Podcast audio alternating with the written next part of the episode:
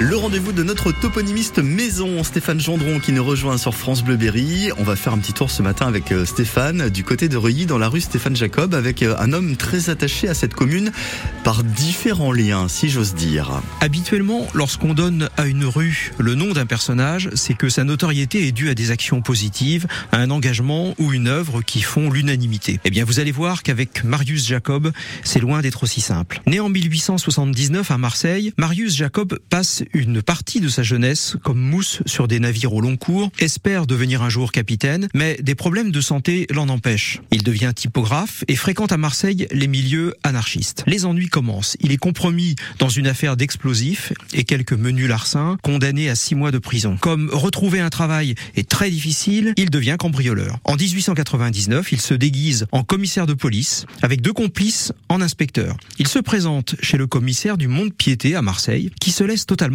Les trois Lascars font l'inventaire des biens, confisquent tout ce qu'ils peuvent. La vraie police survient, mais elle n'y voit que du feu et emmène le pauvre commissaire menotté au palais de justice. Et nos trois compères partent tranquillement avec un butin de 400 000 francs. Autant vous dire que la presse de l'époque s'en donne un cœur joie. Marius Jacob est arrêté et emprisonné à nouveau, réussit à s'évader l'année suivante. Devenu quincailler, il euh, devient clandestinement expert en serrure et coffre-fort et forme une bande de spécialistes de l'ouverture des coffres qu'il nomme les travailleurs de la nuit. Mais attention, il y a des règles Pas de violence, pas de sang répandu, et seuls les métiers jugés injustes sont leurs cibles. En gros, les patrons, les juges, les militaires et le clergé. Une partie de l'argent volé est reversée à la cause anarchiste. Devenu un maître du déguisement et du changement d'identité, il met au point des systèmes de cambriolage très inventifs. D'ailleurs, l'écrivain Maurice Leblanc s'est probablement inspiré de lui pour créer son personnage d'Arsène Lupin. Après une affaire qui tourne mal en 1903, il sera jugé pour 156 affaires. Un procès mémorable, Marius Jacob était étonnant par sa truculence,